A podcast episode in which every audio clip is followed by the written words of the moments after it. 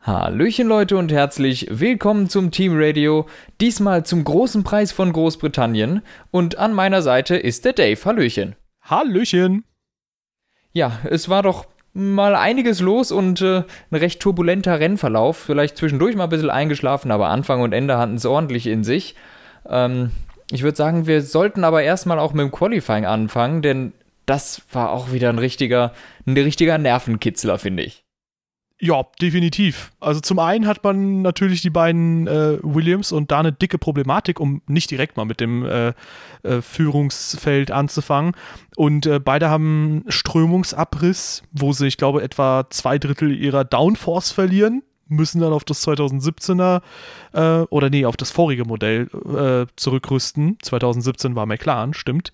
Und ähm, ja, Lewis Hamilton ganz vorne, 44 Tausendstel komische Zahl, vor Sebastian Vettel und äh, weniger als eine Zehntel auch entfernt Kimi Räikkönen, obwohl der die erste Ferrari-Motorenvariante hat und der Ferrari-Motor oder der Motor allgemein in Silverstone ja enorm wichtig ist. Ja, ja, in der Tat, das war echt ganz knapp im Qualifying und ähm, ich kann mir nicht ganz erklären, wo Hamilton die Zeit hergenommen hat, weil im Grunde war in jedem Sektor der Ferrari schneller. Nur hat, ich glaube, Hamilton hat vielleicht im zweiten Sektor oder so einen pinken Sektor gehabt oder so, aber ansonsten war der überall langsamer. Ähm, aber hat es dann irgendwie zusammengebracht, dass er dann ganz knapp vor den beiden Ferrari waren, die auch beide, glaube ich, jeweils nur eine halbe Zehntel voneinander entfernt. Also echt sau eng da vorne. Und dann erst Bottas ist mit drei oder vier Zehntel ein bisschen abgefallen von dem Führungstrio da. Ja, 325.000stel. Ja, also ich glaube, im zweiten Sektor hat der Mercedes, und das merkt man halt in den schnellen Kurven, wieder leichte Vorteile. Äh, Hamilton hat, glaube ich, einfach die jeweils besten Einzelsektoren zusammengekriegt, weil bei Sebastian Vettel war in der ersten Runde, glaube ich, im ersten Sektor einiges äh, viel besser und in der letzten gefahrenen Runde, da ist er, glaube ich, im ersten Sektor sogar nur eine orangene Zeit gefahren. Ja. Und ähm, ich glaube, Kimi Räikkönen ist dann die Bestzeit im ersten Sektor gefahren. Auf jeden Fall super eng beieinander. Und ähm, das zeigt zum einen so ein bisschen, dass Ferrari motorentechnisch aufgeholt hat, aber dass auch der längere Radstand äh, dann vielleicht in Monaco mal einen kleinen Nachteil oder einen kleineren Vorteil bedeutet im Vergleich zu Mercedes. Aber dass der in Silverstone zum Beispiel mal wieder so einen gewissen Rückstand egalisieren kann und da plötzlich zwei rote Fahrzeuge auf zwei und drei stehen, was auch dann für einen entsprechenden Rennstart ganz gut ist. Genau, wozu wir, glaube ich, auch direkt kommen können. Rennstart, Hamilton hat einen ziemlichen Bock geschossen am Start. Ich glaube, er ist eigentlich gut weggekommen, aber hat dann Wheelspin, äh, Wheelspin gekriegt. Und so nach drei, vier Metern äh, ist das Auto nicht mehr richtig nach vorne gegangen. Dann schoss schon mal Vettel vorbei. Ähm, und dann war Valtteri Bottas, der auch sehr gut gestartet ist. Der ist genauso gut gestartet wie Vettel und kam auch vorbei an ihm und Raikönnen kam nicht vorbei. Ja, Raikönnen eigentlich auch mit einem ganz guten Start, äh, war allerdings wieder mit einer silbernen Wand konfrontiert, so wie sein Teamkollege ähm, zwei Rennen vorher. Ähm, ist dann für die erste Kurve ein bisschen besser ausgegangen. Zwei Kurven später ähm, gab es dann allerdings die nächste rot-silberne Kollision beim Start.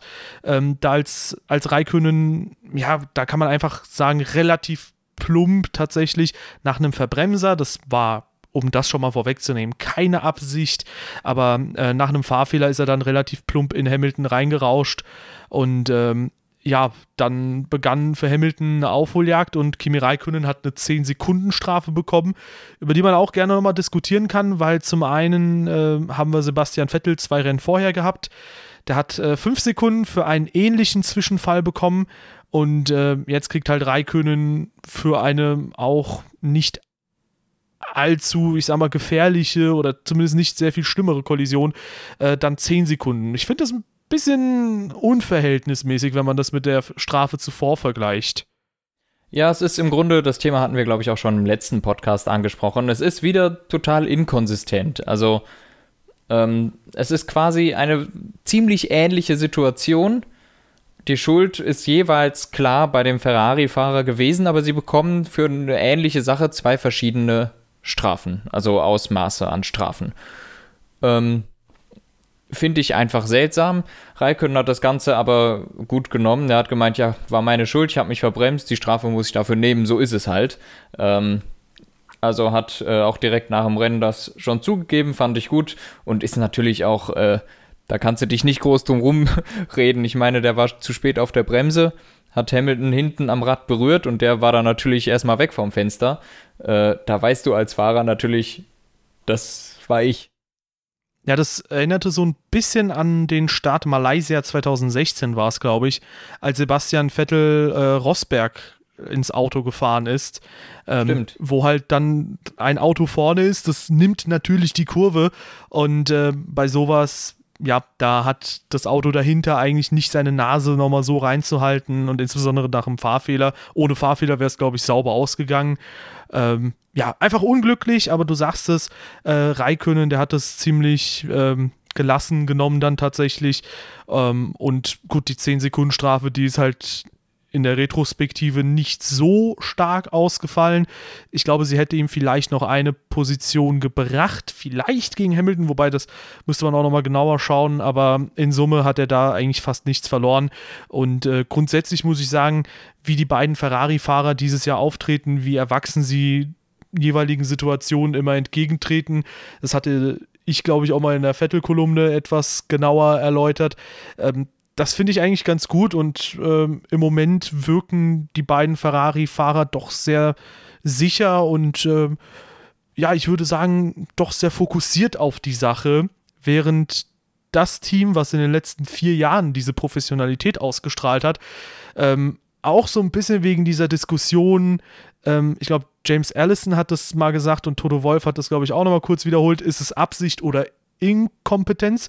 Ich würde jetzt nicht sagen, dass die äh, sagen wollen, dass der Crash Absicht ist, aber vielleicht, dass diese aggressive Vorgehensweise von Ferrari beabsichtigt ist. Also das könnte ich mir eher vorstellen, dass Ferrari sich halt auf der Strecke zeigen möchte oder so und äh, auch mal in der ersten Runde gerne Risiko geht. Natürlich eben, weil man nicht so gut überholen kann unter gleichschnellen Fahrzeugen. Ähm, ich glaube nicht, dass die jetzt speziell meinen, dass die Ferraris extra crashen, das würde keiner machen und Ferrari schickt auch nicht Raikönnen, damit der Vettels WM-Rivalen rauskickt oder so. Ähm, aber trotzdem sich zu so einer Aussage verleiten zu lassen, mhm. die Taktik in Anführungszeichen anderer Teams zu kommentieren und so, das passt irgendwie nicht zu Mercedes und äh, wir hatten so ein bisschen auch im Vorgespräch, die haben in den letzten drei Rennen nur ein Resultat gehabt quasi, was komplett regulär abgelaufen ist, nämlich Hamilton in Frankreich. Bottas wurde in Frankreich ähm, entsprechend zurückgeworfen durch eine Kollision. In Österreich hatten äh, beide Fahrzeuge Defekte und äh, jetzt in Silverstone, da kommen wir später noch auf die äh, Situation für Bottas zu sprechen, aber Hamilton auch wieder mit einer Startkollision bei einem Mercedes. Das heißt, eine von sechs Einfahrten in diesen drei Rennen war regulär und Mercedes merkt auch so ein bisschen jetzt, glaube ich, den Atem von Ferrari, weil die sind stärker als letztes Jahr gefühlt. Ja, ähm, genau das ist es, denn letztes Jahr konnte man immer noch ein bisschen auf den Motor hoffen und sowas. Inzwischen hat Ferrari mehr Leistung als der Mercedes. Und wenn man sich mal das Ganze anguckt, wir haben jetzt zehn Rennen gesehen. Und wenn ich mir in der Retrospektive mal angucke oder überlege, in welchen Rennen hatte Mercedes denn eigentlich das beste Auto? Dann fallen mir drei Rennen ein. Und das ist nicht der Standard, den Mercedes in den letzten Jahren kennt, sondern die sind gewohnt, eigentlich vorne wegzufahren, beziehungsweise ein Auto zu haben, das mindestens an der Spitze ist oder eigentlich eher überlegen. Und ein Auto, wo du wirklich sagen kannst, dieses Wochenende hatten sie das beste Auto, das war eigentlich nur in Australien, Spanien und Frankreich der Fall. Ja, und deswegen, denke ich, rauchen da ordentlich die Köpfe, denn warum werden die jetzt plötzlich von, über, von allen Seiten überholt? Und ähm, ich glaube, die stehen ordentlich unter Druck. Und das spüren natürlich auch die Fahrer. Das spürt aber vor allem Herr, äh, der Teamchef Toto Wolf, der unter dessen Verantwortung das natürlich alles läuft. Ja, ich denke auch. Und äh, das ist vielleicht auch mal eine ganz gute Erfrischung. Weil zum einen ist es natürlich jetzt blöd für Mercedes, zum anderen ist es, glaube ich, ganz schön für die Formel 1 auch zu sehen, dass Mercedes eben nicht das Team ist, was nie Fehler macht, ähm, sondern eben auch in Drucksituationen durchaus Problemchen bekommt. Ähm, unter anderem auch mal einen Motor liefert, der vielleicht nicht ganz die erhoffte äh, Leistung bringt und genauso wie das Aero-Update in Österreich dann oder vielleicht die Zuverlässigkeit mal ein bisschen schwankt. In Summe ähm, wird das, denke ich mal, eine sehr interessante Saison, während man 2017 ähm, so ein bisschen, also ich habe zumindest 2017 immer darauf gehofft, dass Ferrari äh, ein bisschen stärker nach vorne kommt als Mercedes oder ein bisschen schneller äh, quasi die Ergebnisse einfährt, weil einem schon klar war, Mercedes hat noch Reserven. Mercedes kann immer super entwickeln, die sind effizient ähm, auf den Punkt genau und äh, das hat man dieses Jahr nicht mehr. Da habe ich das Gefühl, obwohl der Abstand äh, eigentlich nur minimal ist zwischen den beiden, dass Mercedes genau das machen könnte, was Ferrari die letzten Jahre, wenn sie mal in WM-Nähe waren, immer wieder getan hat, nämlich die WM durch eigenverschuldete Fehler äh, zu vergeben. Und hier und da hatten ja. sie ja auch schon mal Strategiefehler drin, sie hatten Zuverlässigkeitsprobleme, genauso jetzt auch mal in Silverstone wo sie zumindest bei Bottas strategisch meiner Meinung nach eine falsche Entscheidung getroffen haben. Ja, ich halte sogar für möglich, dass bei beiden eine falsche Entscheidung war.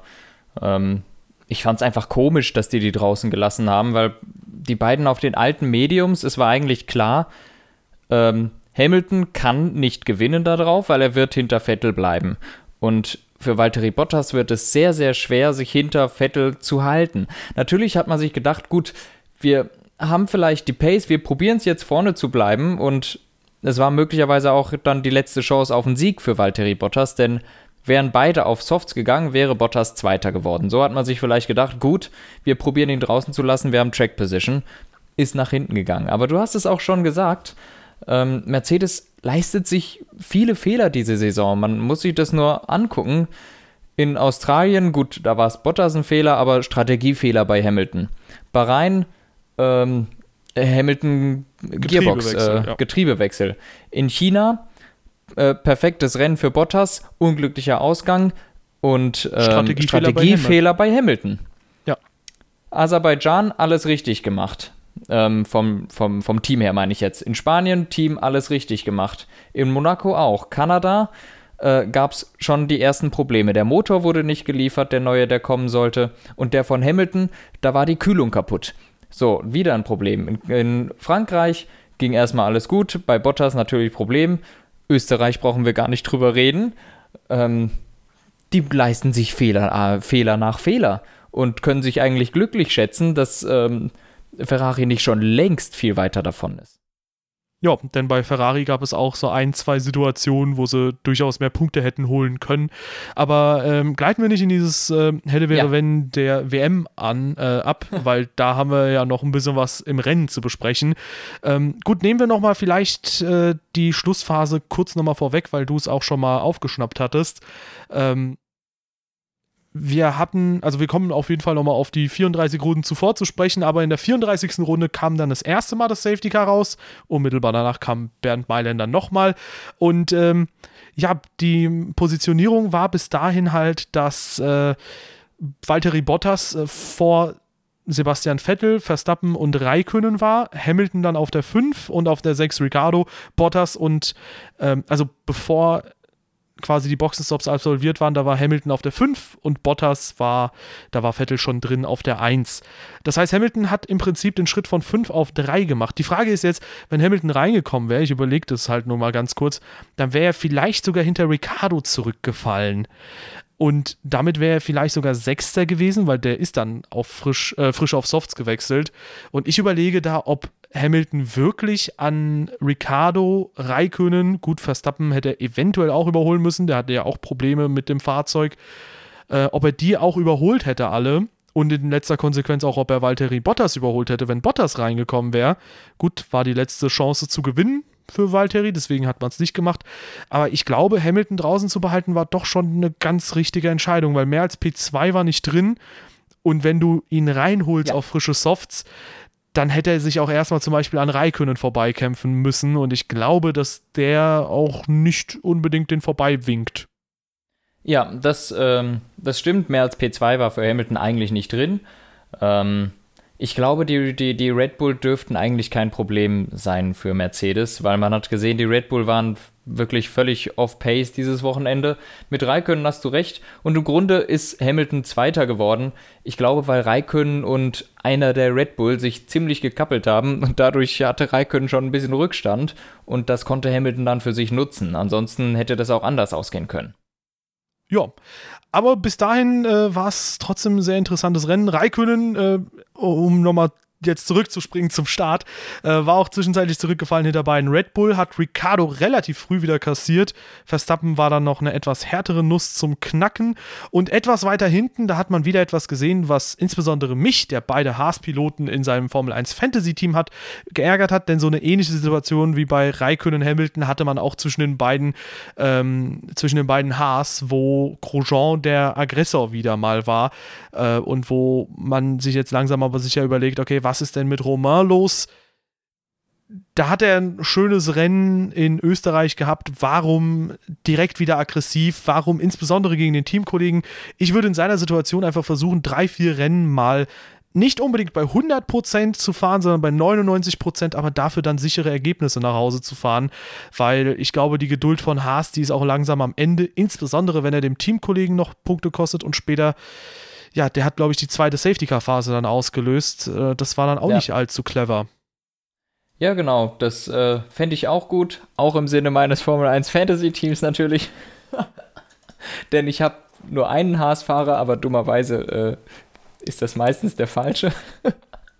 Und ähm, ja, nee, es ist schon so, dass der sich oft was leistet. Also letztes Rennen war halt gut, aber boah, jetzt in Großbritannien, da ging es schon los im Training und dem Abflug und dann jetzt schon wieder im Rennen. Es ist echt schwierig. Das, ähm, ja, es ist frustrierend irgendwie auch, weil, wie gesagt, Romain Grosjean finde ich ein total klasse Typ. Ich mag den richtig gerne. Ja. Und es tut mir weh, jedes Mal zu sehen, wenn er immer wieder einen Fehler macht. Und das ärgert mich richtig, weil ich mag den Typ so gerne und ich würde gerne viele lobende Worte über ihn verlieren können. Nur gibt er einem dafür wenig Chancen dieses Jahr. Ja, er macht es einem wirklich, wirklich schwer. Ja, aber ähm, hoffen wir einfach mal, dass der mal wieder auf den rechten Pfad kommt. Wie gesagt, ich glaube, es wäre einfach mal hilfreich, wirklich mal einen Gang zurückzuschalten, insbesondere gegen den Teamkollegen, äh, weil da war für Haas mal wieder ähm, die Position, da Verstappen ausgefallen ist, 5 und 6 drin und das wären dann wieder 18 Punkte gewesen. Und ich glaube, man ist noch nicht vorbei an Renault das wären wertvolle Punkte gewesen. Also, ja, ähm, ja haben sie sich mal wieder einiges gekostet. Und äh, ja, dann äh, hatten wir die Aufholjagd von Hamilton. Gut, die ist so im Hintergrund ein bisschen entlang gelaufen. Er war in Runde 10, aber glaube ich schon wieder Sechster. Also war dann an allen Mittelfeldfahrzeugen wieder vorbei, was phänomenal einfach ist.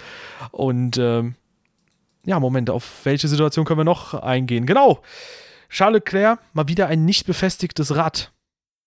Ja, darf natürlich nicht passieren. Wieder bei einem Team, das mit Ferrari zusammenarbeitet. Ähm, vielleicht ein ähnliches Problem wie bei Haas, weil ich glaube, Haas, Sauber, Ferrari, die benutzen die gleichen Wheelguns. Sollte man gucken, ob da was war oder ob es vielleicht nur ein Problem war. Äh, ein kleines, wo, wo es einfach ein menschliches Versagen war. Ähm, ansonsten ist er, glaube ich, ein ganz ordentliches Rennen gefahren, dann natürlich mit dem Ausfall. Ähm, sehr schade für ihn. Äh, ansonsten gerne ansprechen würde ich auch noch allgemein Nico Hülkenberg. Äh, ein völlig unauffälliges Rennen gefahren und hat sich jetzt in der Tabelle den Platz Best of the Rest gesichert äh, und ist mit 42 Punkten zwei Punkte vor Alonso und drei vor Magnussen und der erste Verfolger der Top-Teams. Ja, äh, auch Nico Hülkenberg mit einem extrem guten Start. Der ist in diesem ganzen Chaos wirklich super nach vorne gekommen und äh, konnte sich relativ schnell auch als der erste Verfolger der Top-Teams dann behaupten. Ja. Und was heute sehr, oder nicht heute, gestern, sehr interessant war bei Renault, war zu beobachten, dass die den Softreifen komplett ausgelassen haben, sondern lediglich auf Medium und dann später auf Hard, Hard gefahren sind. Und sogar in der Safety-Car-Phase haben sie nicht auf die Softs zurückgewechselt oder auf die Mediums, sondern mit den, äh, sind mit den Harten durchgefahren. Ja. Was im Fall Hülkenberg die eindeutig richtige Entscheidung war. Und gut, bei Carlos Sainz war es, glaube ich, eigentlich auch die richtige Entscheidung. Der konnte außenrum dann nochmal versuchen, Romain Grosjean in Kops zu überholen weil ich es vorhin gesagt hatte mit Grosjean, dass, äh, also nicht, dass man jetzt denkt, dass ich ihn für alles verantwortlich mache. Ich glaube, da war Sainz ein bisschen übermotiviert. Das äh, Übersteuern kam von Grosjean, das korrigiert werden musste. Also, das war halt ein Rennunfall, glaube ich, zwischen den beiden. Da will niemand mutwillig eine Kollision eingehen, aber mhm. ähm, in Summe sehe ich da zum einen ein Fehler zwar bei Grosjean, aber ich hätte auch anstelle von Sainz es vielleicht lieber auf der Geraden nach den S's versucht. Ja. Das war eine schwierige Situation. Ich denke, ähm, da, da hätte ich jetzt gesagt im Nachhinein, das ist halt ein Rennunfall. Aber beide hätten ihren Teil dazu beitragen können, dass es gar nicht so weit kommt. Ja. Ähm, dann die letzten Runden, gut, das war halt Runde 34 dann. Ich glaube, in Runde 32 war der Ericsson-Ausfall, muss man auch mal ansprechen. Äh, in Kurve 1 ist das DRS äh, nicht zugegangen oder hat er es nicht zugemacht? Aus irgendeinem Grund ist es nicht zugegangen. Es ist, äh, es ist irgendwann zugegangen, dann als er im Dreher war. Aber aus der Onboard kann man hören, dass er vom Gas geht. Und in dem Moment sollte eigentlich das DRS schließen. Tat es aber nicht. Das heißt, ich denke, das ist eher eine Art technischer Defekt gewesen. Denn ähm, wenn du bremst, schließt es sowieso, aber es sollte eigentlich auch schließen, wenn du vom Gas gehst. Und das tat es, glaube ich, nicht. Ja. Daher ähm, würde ich eigentlich Markus Eriksen da jetzt keine Schuld geben, sondern wenn man dem sagt, du, wenn du vom Gas gehst, dann ist dein Heckflügel zu und dann passiert das nicht. Na gut. Ja, insbesondere wenn so viele Runden gut geht und dann in der einen plötzlich nicht mehr. Ja, also es war schon seltsam, dass der Flügel nicht zugegangen ist.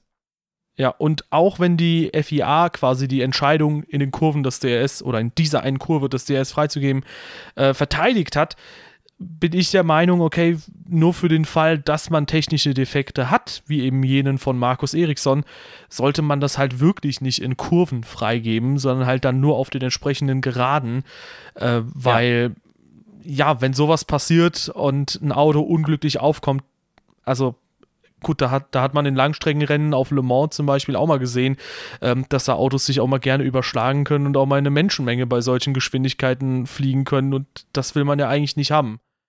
Ja, da bin ich voll bei dir. Sehe ich absolut genauso. Ja. Ähm, auch ansprechen möchte ich gerne äh, Fernando Alonso. Ist ein ziemlich gutes Rennen gefahren und äh, hat schöne Kämpfe gehabt mit seinem Lieblings-Sparringpartner Kevin Magnussen. äh, ja, da ging es mal wieder heiß hin und her. Die beiden haben hart geraced. Mal wieder beschwert ohne Ende. Aber es war cool anzugucken, einfach, die beiden. Ich habe mir dann auch Videos im Nachhinein angeguckt. Ähm, Alonso Achter. Äh, starkes Ergebnis. Wie gesagt, der McLaren ist einfach nicht besonders doll, aber ich habe immer wieder das Gefühl, der ist im Qualifying auch schon mal eine Ecke schlechter noch als im Rennen. Ja, der McLaren ist wirklich sehr schwierig zu bewerten, insbesondere weil man halt eben Fernando Alonso drin hat und äh, in dem anderen McLaren halt Stoffel van Dorn, wo man eher davon ausgeht, ähm, dass der äh, äh, oder sagen wir es so, man geht immer halt davon aus, dass Alonso sich nochmal von den Mittelfeldpiloten, von den meisten nochmal klar abheben kann. Aber ja, gutes Ergebnis, der achte Platz. Ähm, Esteban Ocon auch gut gefahren mit dem siebten Platz. Was Super. dann ein bisschen ärgerlich war, war für Perez äh, eine sehr, sehr harte Attacke von Gasly, wo Gasly sich dann den zehnten Platz gesichert hat. Äh, dementsprechend, achso, hat aber noch äh, Strafsekunden bekommen. Äh, Perez dementsprechend als Elfter über die Linie gefahren, aber noch auf zehn befördert worden, nachträglich.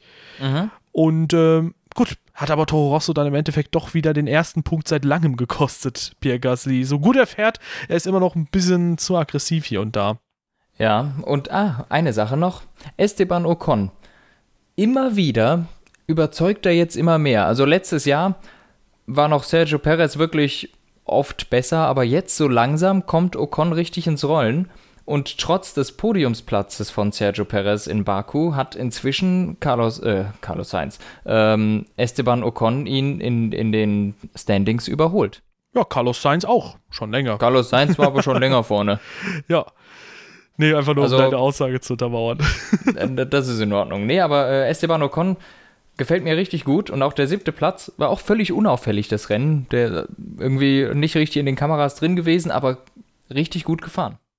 Man hat das Gefühl, dass die Leute, die unauffällig unterwegs sind, meist dann äh, wahrscheinlich so die besten Ergebnisse dann noch rausholen für ihr Team. Also Nico ja, Hülkenberg, also, Esteban Ocon, Fernando mh. Alonso, gut Kevin Magnussen immer wieder mal in der Saison, ich, nicht in ich möchte, dat, ich möchte dazu sagen, der Fahrer, der am allerunauffälligsten ist, finde ich überzeugt nicht unbedingt. Ja, gut. Hast du jemals Stoffel van Dorn im Bild gesehen? Ähm, ja, bei den Restarts vielleicht. Mal so hinten irgendwo. bei den Stoffel Williams. van Dorn fährt immer ein unauffälliges Rennen. Bei den Williams. Ja, gut, aber äh, lass uns nicht mal wieder zurück zu McLaren gehen. Ich glaube, da können wir in der Sommerpause noch einen Podcast oh, ja. dem Team widmen ähm, und auch zu der einen oder anderen Aussage von Zach Brown, dass zum Beispiel McLaren zwei bis zehn Jahre benötigen wird, um wieder ein ja. Top-Team zu werden. Was für mich so Hat eine Bestätigung ist, dass das letztjährige ja. Chassis auch nicht so wirklich der absolute Hammer ist, weil sonst würdest du sagen, okay, dieses Jahr war eine Fehlkonstruktion, nächstes Jahr wird es besser. Aber wenn du sagst, zwei bis zehn Jahre, klingt es so, als wären das äh, schon ganz, ganz gravierende Dinge, die aktuell schon falsch laufen bei McLaren. Ja, vielleicht macht das auch einfach mal besser als seine Vorgänger und spuckt keine großen Töne, sondern macht mal genau das Gegenteil und setzt die Erwartungen so niedrig, dass man eigentlich gar nicht mehr enttäuschen kann. Das wäre eine gelungene Abwechslung. Ja, das würde ich auch gerne glauben, aber andererseits ist es halt derjenige, der auch noch zu Beginn der Saison gesagt hat, Australien würde das schlechteste Rennen für McLaren werden. Hm. Und äh, danach ging es eigentlich in einer ganz, ganz, ganz, ganz äh, starken Neigung doch sehr stark bergab. Aber äh, lass ja. uns dann nochmal zu der finalen Phase kommen, weil die haben wir noch nicht ausreichend gewürdigt, finde ich. Wir haben äh, das gehabt, was ich am Anfang der Session ein bisschen ärgerlich fand, dass wir das da nicht hatten. Ähm, nämlich, man muss sich halt überlegen, was wäre passiert, wenn der Rennstart nicht mit einer Kollision geendet wäre. Vettel vorn, vor Bottas, Hamilton und dahinter noch Raikönnen. Das heißt, Rot gegen Silber, wie man es 2007 und 2008 schon kannte zum Beispiel, bloß jetzt mit einem anderen Silber, aber gut. Mhm. Und ähm, das hätte ich mir fürs gesamte Rennen gewünscht. Und deswegen fand ich es auch extrem schade und ich twitter auch immer wieder so ein bisschen was, dass da die Kollision zustande gekommen ist, weil ich halt ein Racing-Fan bin in dem Moment. Und äh, das haben wir dann aber in den letzten ungefähr zehn Runden gekriegt. Und meine Güte, war das eine geile finale Phase. Äh, wie gesagt, Mercedes auf Platz 1 und 3 also mit ähm, Valtteri Bottas ganz vorne auf den Mediums, Vettel dahinter auf frischen Softs, Ferrari äh, endlich mal ohne Strategiefehler. Die haben sich ja auch den einen oder anderen Bock geschossen. Man denke nur an Spanien zurück, wo sie auf frischen Mediums waren und plötzlich ging nichts bei Vettel gegen Verstappen. Ähm, und dahinter dann Hamilton und Raikkonen, gut, der muss erst vorbei an Verstappen, aber ähm, danach waren die vier relativ eng beieinander und insbesondere Bottas, der hat die alle schön eingesammelt da vorne. Und Mann, war das schön anzuschauen. Ja, das war schon interessant. Ähm, auch die Kämpfe waren gut. Ähm, der Kampf Bottas Vettel in den ersten paar Runden war richtig gut. Es, ich habe gedacht, ich erkenne diesen Valtteri Bottas überhaupt nicht, der tatsächlich fightet und zwar richtig wie ein Tier. Das fand ich total geil anzugucken. Bis dann das Überholmanöver kam, wo er einmal innen nicht zugemacht hat und sofort war Vettel da. Und äh, dann ging es für ihn total bergab. Ich glaube, erstens, dann ist die Motivation ein bisschen weg, weil Bottas schon wieder einen Sieg verloren hat oder eine gute Position. Der arme Mann kann einem nur leid tun und vor allem, glaube ich, die Reifen haben auch wirklich ihren Zenit überschritten. Ähm, tja. Aber was sagst du? Ja, also ähm, ich denke auch, die Reifen waren wahrscheinlich der Hauptgrund schlechthin. Gut, dann hat er sich gegen Hamilton ein bisschen gewehrt, aber ich glaube, ähm, das war auch nur noch so halbwegs verteidigt, äh, weil gut, gegen den Teamkollegen, da willst du halt nicht noch eine Kollision riskieren oder so auf den letzten paar Kilometern, insbesondere wenn du weißt, er könnte theoretisch noch den Rennsieg einfahren. Hamilton hat es in Baku ja auch geschafft, von Platz 2 ganz schnell auf Platz 1 zu rutschen. Ähm, und ähm, ja, also ich fand es sehr schön. Also Sebastian Vettel insbesondere, der dann sich quasi gegen Valtteri Bottas durchgesetzt hat. Ich habe es, ich glaube, ich habe sogar in äh, WhatsApp genannt, dass ähm, so genannt, dass Vettel äh, Hamilton gericardoed hat. also eine richtig schöne Divebomb da, äh, nicht Hamilton, sorry, Bottas gedivebombt hat. Mhm. Äh, war wunderschön, also sauberes Überholmanöver und das ist halt so die Stärke von Sebastian Vettel. Der ist in so Zweikämpfen enorm gut unterwegs. Das hat man auch 2017 sehr oft gehabt. Leider hatte man auch die Schattenseite, dass er immer wieder mal in Kollision verstrickt war. Aber das hat er immer wieder als Stärke bewiesen und auch hier wieder wunderschönes Manöver. Ja, ja, du sagst es. Er geht immer sehr viel Risiko bei seinen Manövern und deshalb geht es bei ihm auch das ein oder andere Mal schief. Aber wenn es klappt, ist es dafür umso besser. Ja, und dann äh, kam auch Kimi Räikkönen an Valtteri Bottas vorbei, wo ich mir auch dachte, meine Güte, Kimi kann ja auch überholen. und insbesondere mal einen Mercedes überholen. Das war auch ein bisschen äh, ein kleines Wunder. Aber gut, der ist in den letzten Runden auch über fünf Sekunden rausgefahren. Das ist ein ganz klares Indiz dafür, dass Bottas Reifen ja. einfach enorm eingekracht sind. Also ich glaube, wie schon zuvor angesprochen, für Hamilton war es wahrscheinlich die richtige Strategie. Für Valtteri Bottas eindeutig die falsche, denn äh, der hat dadurch zwar eine Chance gehabt zu gewinnen, und Mercedes muss hier und da mal ein Risiko eingehen in so einer engen Saison, aber im Endeffekt hat es ihn 13, mhm. nee, sechs Punkte gekostet, weil er wäre wahrscheinlich Zweiter geworden. Ja, genau. Noch gar nicht angesprochen haben wir Max Verstappen, der mit einem Getriebeproblem ausgeschieden ist. Das war natürlich ein äh, bisschen ärgerlich. Ist der Technikteufel jetzt mal zu Verstappen übergegangen von Ricardo. Ähm, und die beiden Red Bull waren eigentlich mehr oder weniger im Niemandsland. Die sind ein bisschen alleine rumgefahren, ein bisschen gegeneinander, aber im Grunde Verstappen die ganze Zeit ein bisschen vor Ricardo, bis eben dann zu diesem Getriebeschaden, dann war es halt durch, ne? Ja, ist interessant zu beobachten, wo Red Bull so stark abgeschlagen ist, denn ich glaube, zuletzt waren sie wirklich nur so weit weg in Baku, wo es halt auch enorm lange und ja, sehr, sehr schnelle Geraden gab.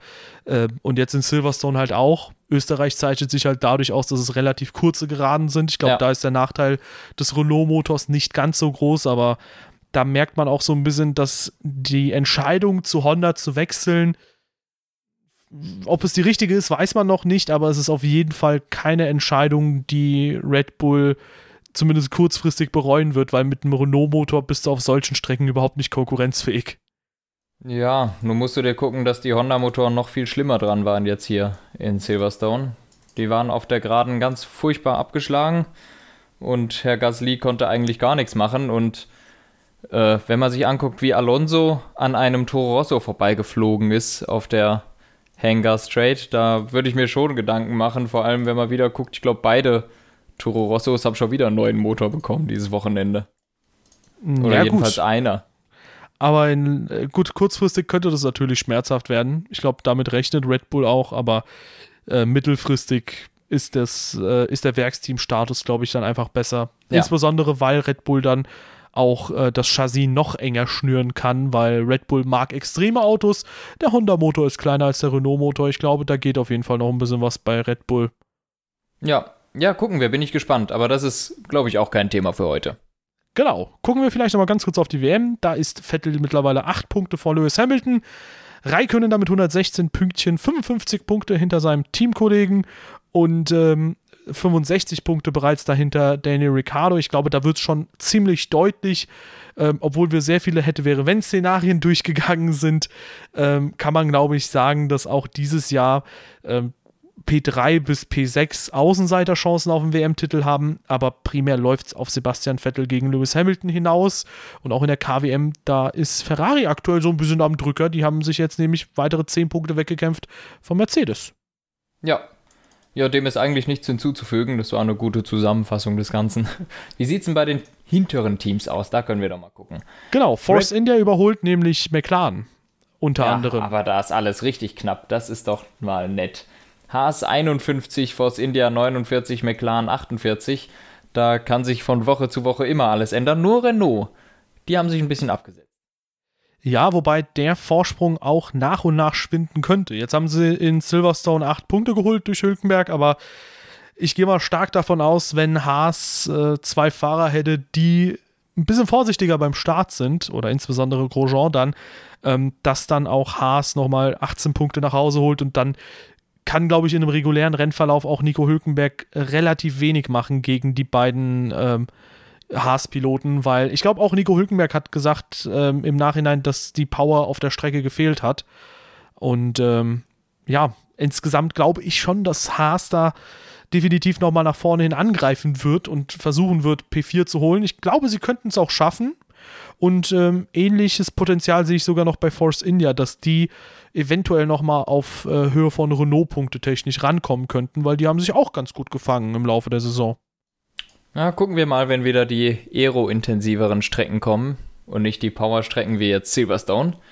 Ähm, ich denke, da hat Renault wieder ganz gute Karten, vor denen zu sein ja, schauen wir mal. Ich glaube, Haas hat ähm, auf einigen Strecken noch ein bisschen was in petto. Insbesondere kommen jetzt halt so Strecken wie der Hockenheimring. Gut, in Ungarn sind sie vielleicht ein bisschen hinterher. Da könnte Alonso mal wieder glänzen, aber dann Belgien und Italien dürften eigentlich auch relativ klares äh, Haasland mhm. sein. Und Russland wurde ja auch nach hinten verlegt. Ach du Schreck. Stimmt. Und auch Japan ist ja unter anderem eine leichte Powerstrecke. Ja, schauen wir mal. Und auch in schnellen Kurven ist der Haas gut. Ich bin gespannt auf den weiteren Saisonverlauf. Ich glaube, dass da noch vieles, ja. vieles Interessantes passieren wird. Und dieses Jahr haben wir ein enges Mittelfeld. Wir haben eine enge Spitzentruppe, sowohl in Sachen KWM als auch in Fahrer-WM-Bezügen. Äh, und ich glaube, da kann man sich echt drüber freuen. Ja, also ich bin gespannt auf den weiteren Verlauf der Saison. Äh, mal wieder eine Un was ähm, was Unerwartetes passiert in Silverstone und zwar, dass Ferrari gewonnen hat, aber ähm, ich glaube, es ist schwierig, das richtig vorherzusehen. Die Saison ist halt einfach spektakulär und anders, als man denkt.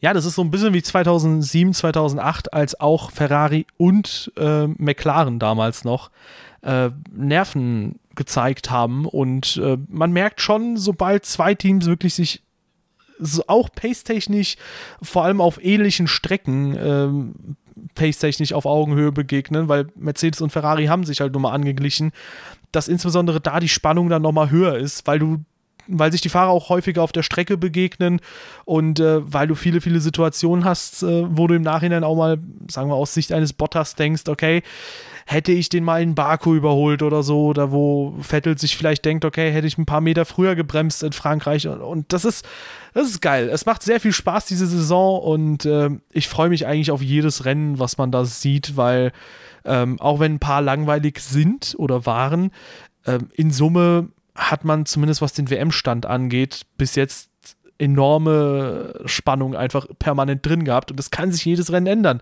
Wenn du in Deutschland einen Mercedes-Doppelsieg haben solltest, dann ist äh, Vettel, wenn er Dritter wird, wieder zwei Punkte hinterher. Also das Pendel kann wieder in die andere Richtung schlagen nach einem ja. Rennen. Ja. Ja, apropos, ähm, weil viele Leute gefragt haben, wir beide werden leider nicht beim Deutschland-GP da sein, wobei du vielleicht, oder?